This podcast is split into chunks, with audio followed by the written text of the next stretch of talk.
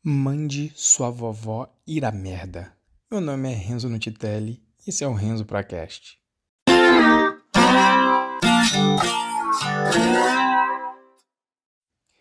Sim, meu caro ouvinte, foi isso mesmo que você ouviu. Mande sua vovó ir a merda. Eu espero que você entenda até o final desse capítulo o porquê. A motivação de eu ter lembrado dessa história foi uma aluna que entrou em contato comigo no curso Python Pro e ela veio me perguntando se faculdade de tecnologia era uma boa. Só que essa pergunta me deixou muito intrigado, porque esta aluna, eu sei que ela participou da semana do programador profissional que eu fiz. Basicamente é uma semana onde eu ensinei a parte de programação básica para mostrar para uma pessoa leiga fazendo um projeto do Python Birds, que é um, uma versão simplificada do, do jogo Angry Birds, para a pessoa ver como é que dava para implementar isso em quatro dias e desmistificar a programação. E foi curioso porque durante essa semana do programador profissional eu coloquei várias, motiv várias motivações de por que, que a faculdade não te preparava para o trabalho. Né? E eu passei pela faculdade cinco anos de ITA e, e, e, depois ainda dei mais quatro, quatro anos de aula na FATEC. Então não é que eu esteja falando de algo que eu não conheça, muito pelo contrário. É um ambiente onde eu passei aí nove anos da minha vida, né? fora o ensino formal anterior. E, mas essa pergunta me deixou me deixou curioso porque eu sabia que essa aluna tinha participado de todos os dias, porque ela foi uma aluna muito ativa durante a semana do programador profissional. E eu fiquei curioso e perguntei, mas por que você está perguntando de faculdade? Ela me disse que estava até pensando em fazer uma, né, fazer uma de análise e desenvolvimento de sistemas. Eu falei, olha, não está de acordo com o que eu acho e justamente o que eu falo aqui no curso. E ela está no curso, já fez esse investimento. Eu falo, olha, você poderia fazer o curso e depois, se você chegar na conclusão que precisa da faculdade, e eu sei que a maioria não chega nessa conclusão, pelo contrário, chega no, no, inverso, mas eu falei, aí depois você pode fazer, mas por que que você, que, que isso está na tua cabeça agora? E ela me disse, olha, é porque um amigo me disse que a faculdade é importante e que um curso online seria só um plus a mais no, no currículo. Aí eu, obviamente, eu ouvi e falei, bom, beleza. Aí eu perguntei, qual é o contexto do seu amigo? O que, que ele faz? Ela me disse: não, ele trabalha numa grande empresa, trabalha numa grande empresa de três letras aí, que eu não vou falar o nome, na área de, na área de tecnologia. Né? E, e aí, conhecendo a empresa, conhecendo a característica dela, e eu conheço, né? Eu falei: olha, primeiro de tudo, é que o ambiente em que seu amigo está, eu acho que ele está te dando um conselho baseado no contexto dele, na bolha dele. Porque nesta grande empresa de tecnologia que ele trabalha, realmente lá você eles dão valor a um diploma, não a conhecimento. Né? Não, não, interessa o teu conhecimento tácito, mas sim um, um, um papel dizendo que você sabe. Inclusive porque essa empresa também produz uma porrada desses papéis no mercado. Né? É uma empresa que tem uma porrada de certificação. Então é, é uma empresa que vende isso para o mercado. Então faz sentido na bolha dele o que ele está falando. Mas é o caminho mais longo, como eu falei na, na, na semana do programador profissional. E existem um universo todo de empresas. E não só isso, né? E o que é mais curioso, na semana do programador profissional e ela estando dentro do curso, é, é, ela tem acesso às pessoas que seguiram o caminho mais curto que eu estou falando. Né? Pessoas que conseguiram a sua vaga em sete meses, pessoas que depois de três anos sem ter uma faculdade está ganhando quase seus 20 mil reais, porque está trabalhando para fora, para empresa gringa, ganhando em dólar. Então tá lá com contato e eu olho e falo, mas que curioso, né? É, por que levar em conta então a opinião de uma pessoa, mas obviamente que sendo uma pessoa amiga, né? Uma pessoa com a qual está querendo o seu bem, é, potencialmente pode haver esse conflito, porque afinal de contas eu sou só o Renzo, né? Sou só o dono do curso e que basicamente às vezes quando a pessoa ouve eu falando, ela pode pensar, não, mas o Renzo tem um conflito de interesse com o que ele está falando, porque ele vende o curso. E eu entendo isso completamente. Mas a pessoa está numa bolha e eu, tô, eu mostro uma porrada de resultado. Quer dizer, essa semana teve um aluno aí que entrou, o, o, uma pessoa que entrou, também não, não vou falar o nome aqui, para, para não, enfim, porque eu não pedi autorização para falar, mas que foi contratado com duas semanas. E assim, não é que ele aprendeu a parte técnica, eu já vim acompanhando essa pessoa no grupo público do Python Pro.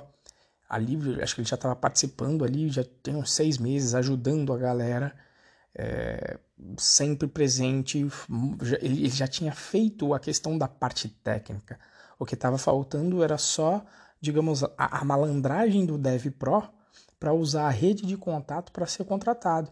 Então, quando ele veio para o curso, curiosamente, um, um outro aluno que está no curso também, mas que é dono de empresa e vive contratando a galera, me perguntou: olha, quem é que está preparado aí e tal? Estou precisando de gente. Então, eu indiquei essa pessoa para lá. E aí, com uma semana e meia de curso, essa pessoa foi contratada. Mas por quê? Porque ela já, ele já tinha ali o necessário tecnicamente. Né? E, e, inclusive estava com medo, não, mas será que eu vou conseguir? É um pouco, eu não sei essa parte, que, não sei uma parte que vai ser necessária lá na empresa. Né?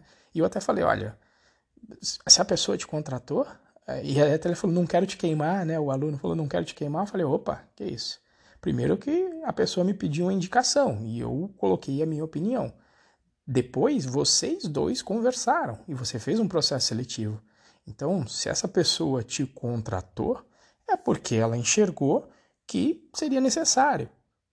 Aliás, que você tem o que é necessário, né? Ou seja, não faz o trabalho do RH. E eu não vou ser responsável por isso. Eu só conectei duas pessoas que para tentar resolver o problema das duas, né? Um procurando vaga e o outro procurando oferecer uma vaga. E, e aí, se a pessoa que, que se está contratando fez o processo, achou que ia ser ok, e, e, depois achar que não, aí é um problema do processo da empresa da pessoa. Eu não tenho nada a ver com isso. Né? Então, não sou responsável uh, por, por mais do que fazer a indicação e a pessoa avaliar, né? as pessoas se conhecerem.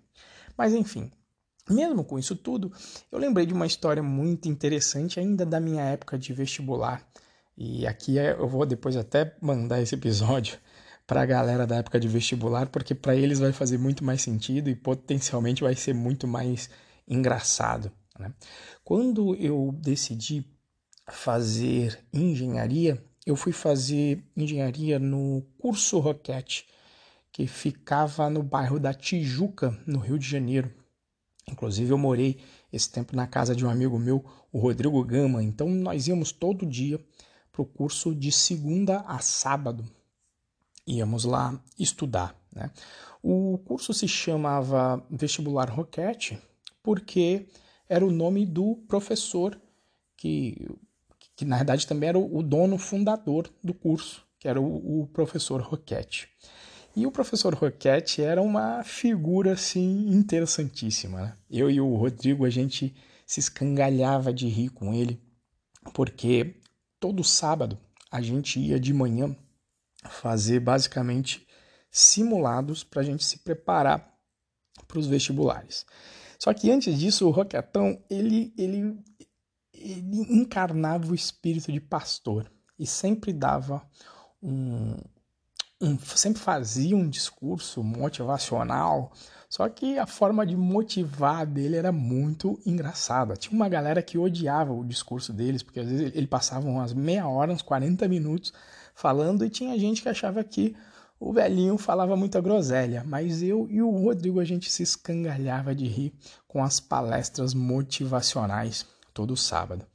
Dentre os vários dizeres, e, e tem alguns que eu já mencionei aqui no podcast, é, tinha uma linha bem interessante que ele falava, ele, ele martelava na cabeça, de, na cabeça da galera praticamente todo sábado, né?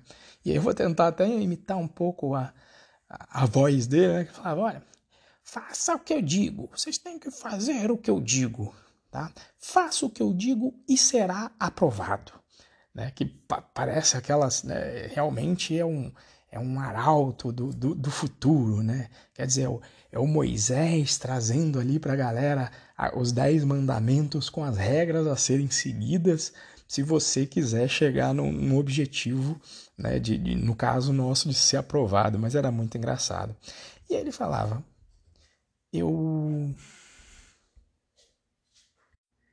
E dentro dessa pegada né, de falar faça o que eu digo e será aprovado, ele inclusive fazia esse desafio para os alunos: falava, olha, faça o que eu digo e você vai ser aprovado. E aí ele pegava justamente os histórias dos alunos repetentes, que era muito comum, as pessoas que queriam fazer IMITA fazerem aí normalmente dois anos de curso, ou seja, não passarem de primeira, e ele pegava e apontava o dedo lá para a galera que tinha repetido e falava: Ó oh, você, ô oh, Patrick, primeiro ano, você fez o que eu mandei? Tava lá, não tava fazendo, tava preocupado em namorar. Aí tá aí, ó mencionava lá da galera que podia ser 01, olha, fulaninha podia ser 01 do vestibular, mas decidiu namorar com, com um jefão. E aí fazia até um sinal de um, de um grande ali na hora, e falava, aí não teve jeito, perdeu o primeiro lugar. Né? E, e aí ele falava, tem que fazer os trabalhos semanais, tem que fazer o TD, tem que fazer os exercícios, faça o que eu mando e será aprovado. E era bastante trabalho mesmo no curso, você imagina. A gente estudava de segunda a sexta, eu lembro que a gente entrava meio-dia e saía, acho que era sete e meia da noite, de segunda a sexta. E ia ter aula ainda aos sábados de manhã, simulado todo sábado de manhã. Sendo que quando chegava ali três meses antes do vestibular, era na realidade aula de, no sábado de manhã e prova tarde. Então era trabalho pra caceta, né? E aí, sendo esse trabalho pra caceta, ele começava a falar das historinhas também. Aí você tá lá na sua casa, vem a sua vovó, sua vovó lá toda faceira, muito legal, te traz um bolinho quentinho fala: Ah, meu netinho, você está estudando muito, meu netinho. Você tem que descansar um pouco. E aí é a parte que eu e o Rodrigo Ciscano galhava de rir, que ele chegava assim e falava: Você faz o seguinte, na hora que a sua vovó chegar com um bolinho, você pega o bolinho dela. E na hora que ela falar isso, você pergunta assim: Ô vovó, quantos o senhor aprovou no ITA nos últimos 10 anos? aí a gente ria pra caralho, pra caralho. E ele falava: E aí você chega assim: Ô vovó, vá merda, vovó. Vá merda, a senhora manja de fazer bolinho. A senhora não manja de aprovar no IME no ITA. E eu e o Rodrigo se escanhalhava de rir, tinha gente que, que ficava muito puta, né, de ficar ouvindo isso todo sábado, né? Mas, mas a mensagem estava ali e hoje, e hoje faz muito sentido, né, a mensagem.